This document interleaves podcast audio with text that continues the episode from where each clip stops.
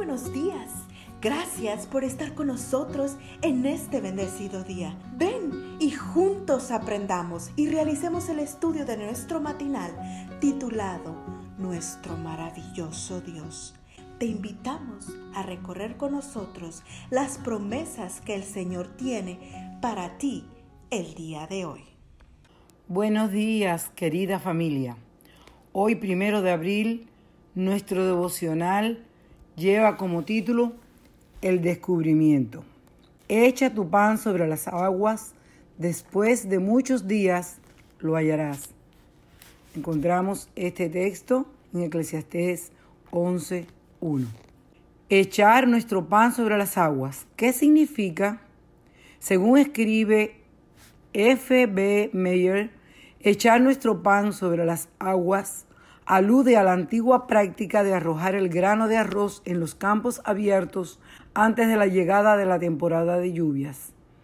Aunque inadvertido por un tiempo, el grano así arrojado a su debido tiempo regresa a manos del sembrador en la forma de una abundante cosecha. En la práctica esto equivale, por ejemplo, a sembrar semillas de bondad, de servicio al prójimo, de amor. Aunque por un tiempo no veamos los resultados inmediatos de nuestras acciones, hemos de confiar que algún día darán preciosos frutos. Así lo ilustra muy bien un antiguo relato que cuenta Harold N. Williams y que fue publicado por la revista Adventista.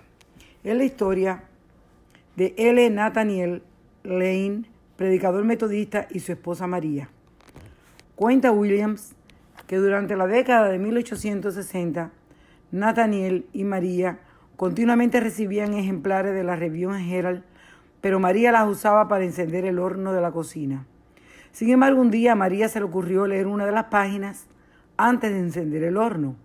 La página hablaba de la observancia del sábado. Lo que leyó le impresionó tanto que esa misma mañana le prometió a Dios que guardaría el sábado.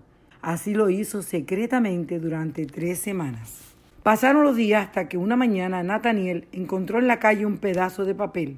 Era parte de un artículo de la Review Herald en la que había textos bíblicos alusivos al día de reposo. Al llegar a su casa, Nathaniel buscó en su Biblia esa referencia y después de mucho estudio, también decidió guardar el sábado. Luego fue a la cocina donde estaba María para hablarle de su descubrimiento. María, tengo algo importante que decirte, pero prométeme que no te vas a reír. Nathaniel le habló de su hallazgo y de su decisión de guardar el sábado. Entonces María comenzó a reírse a carcajadas. Nathaniel le preguntó a María por qué se reía. Mi querido Nat, dijo María cariñosamente, ¿no te has dado cuenta de lo que ha ocurrido aquí las últimas tres semanas? Yo también leí acerca del sábado y he estado guardándolo secretamente porque tenía miedo de decírtelo. Dice el relato que Nathaniel llegó a ser pastor ordenado de la iglesia adventista del séptimo día y que por su ministerio centenares de almas llegaron a aceptar a Cristo como su Salvador personal.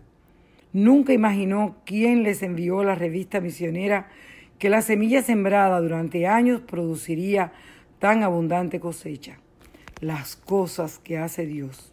Oremos. Señor, hoy me propongo echar mi pan sobre las aguas.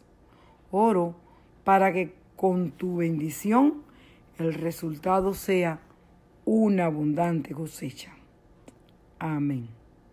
Dios derrame sobre vosotros lluvias de bendición.